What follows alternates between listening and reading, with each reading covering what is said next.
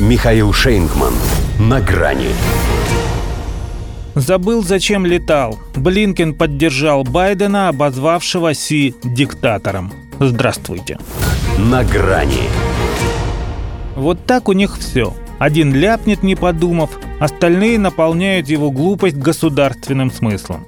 Хотя Тони Блинкен на то и госсекретарь, чтобы подписываться под каждым пассажем патрона – даже если его заявления, как назвали их в Пекине, абсурдны, безответственны, противоречат фактам, нарушают этикет, являются посягательством на политическое достоинство Китая и открытой провокацией.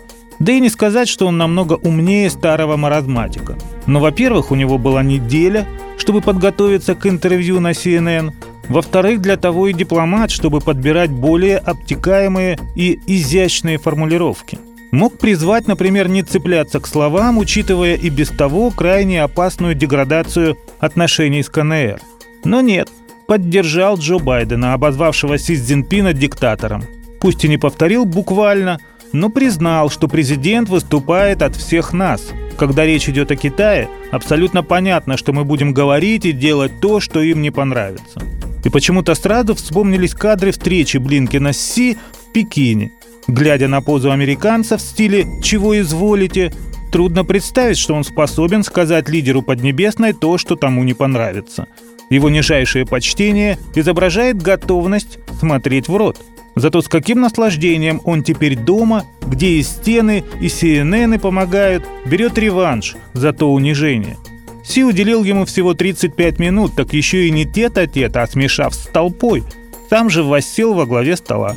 Так что Тони не опровергать, а благодарить Байдена должен запас, который позволяет отыграться, забив на дипломатию. Говорят, правда, что ему должно быть обидно, ибо невоздержанность президента перечеркнула итоги его визита. Так может там и перечеркивать нечего? Узнал, что Китай пока не планирует брать Тайвань. И ладно. Дальше с ним можно не церемониться. Тем более, имея в друзьях равновеликую ему Индию. Байден же с моди. Бхай-бхай, кстати, если исходить из того, что Джо всегда выступает от всех нас, то он, получается, выразил общее мнение, назвав Нарендру президентом. Все они, выходят, и уголовником Хантером так же гордятся, как его папаша. И это опираясь на поддержку всей своей администрации, он во время публичных выступлений стабильно требует от кого-то, видимого только ему, не прыгать там. А может, они тоже это видят? И это, конечно, совсем не значит, что Альцгеймер заразен – это значит, что он очень удобен. Главное ему потакать, чтобы потом, если что, на него же все и свалить. Что касается отношений с Пекином, то дипломатия может отдыхать, пока главным дипломатом у них трудится Блинкин. Если даже он чистосердечно признает, что США собираются не только говорить, но и делать то, что Китаю не понравится. В общем, похоже, он тоже забыл, зачем летал в КНР. С кем поведешься? Я работаю на него больше 20 лет – уточнил он, как тесно связан с Байденом. Был бы умнее, хотя бы сказал, что работает на страну.